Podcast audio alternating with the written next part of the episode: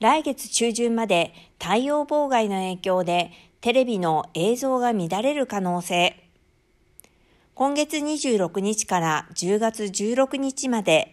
中国のテレビラジオ番組放送の伝達に使用されている衛星が秋の太陽妨害の影響を受け、テレビ画面の映像や文字が不明瞭になる可能性がある。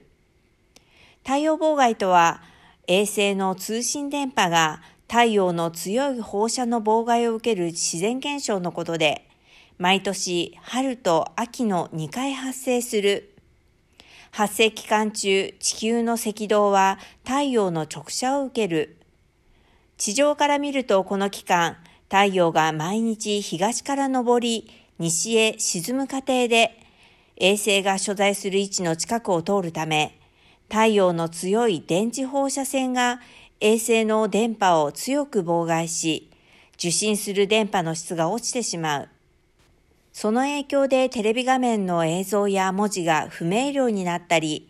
一時的にモザイクや雪の結晶のようなものが出てきたり、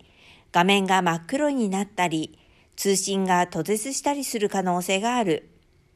専門家は太陽妨害によりテレビが壊れることはなく、人体への影響もないため心配する必要はないと説明している。